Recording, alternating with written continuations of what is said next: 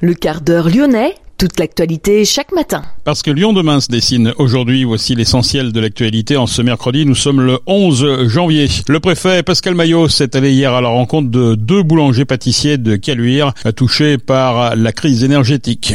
Boostit à Vénissieux a trouvé un repreneur. Boostit fabrique des chaudières innovantes. Le contrat local de santé pour la période 2022-2027 va entrer en action. Près de 30 partenaires professionnels de santé, universitaires ou politiques. La ville a élaboré 43 actions pour mettre la santé de tous au premier plan. Explication avec le reportage de Madeleine Clunia dans cette édition.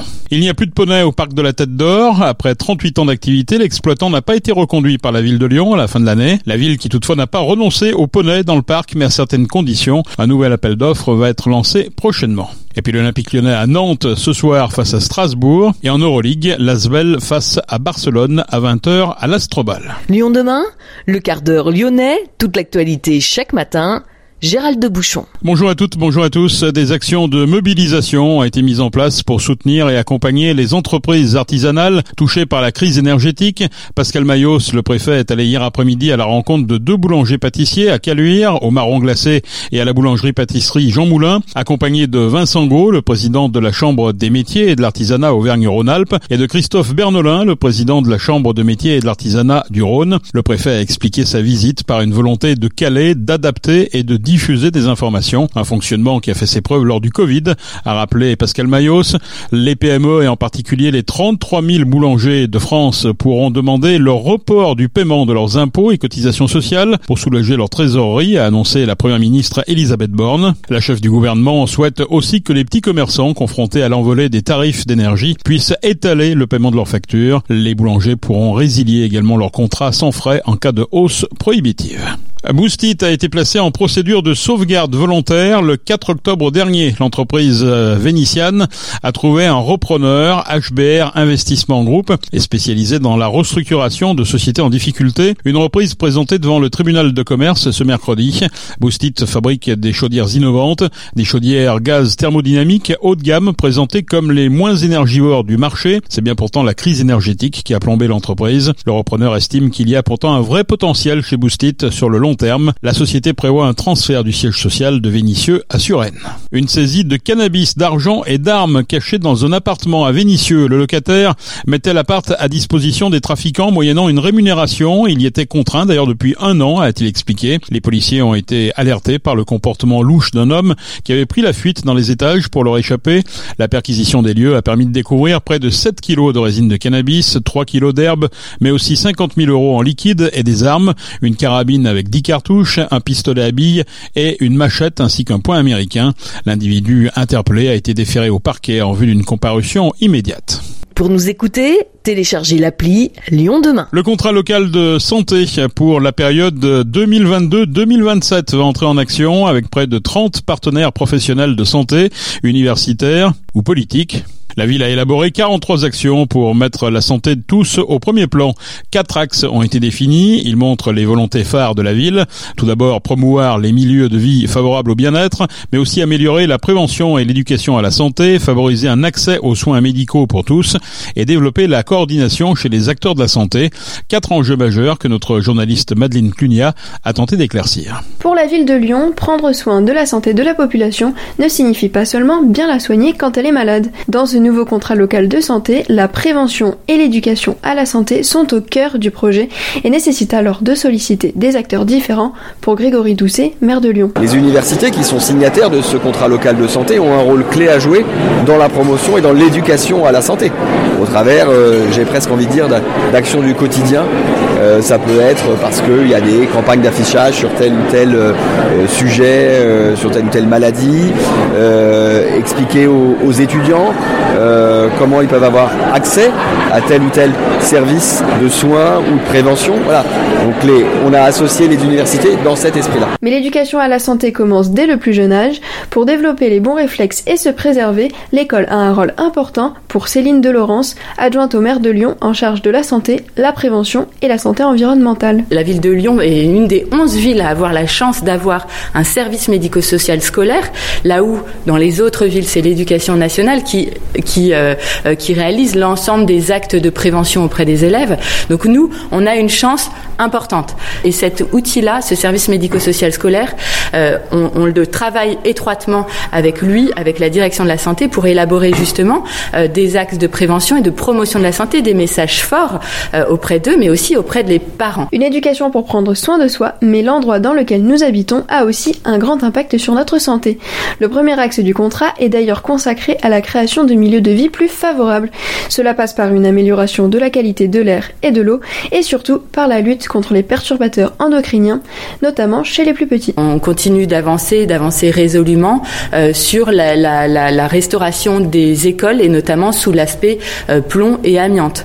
Euh, le plomb hydrique, on a déjà commencé avec une politique ambitieuse et une politique pragmatique, hein, c'est-à-dire que c'est les équipes qui sont déjà au travail dans plusieurs écoles de la ville de Lyon euh, pour euh, résorber les sites dans lesquels il y a encore des canalisations au plomb euh, et pour les changer et on fait les examens nécessaires derrière pour être sûr qu'il n'y ait pas de plomb résiduel. Ce plan d'action contre les perturbateurs endocriniens va s'étendre avec des partenaires comme l'ONG Réseau Environnement Santé qui apportent leur expertise sur cette question des solutions pour limiter l'impact de ces substances sur la population et surtout sur les jeunes enfants.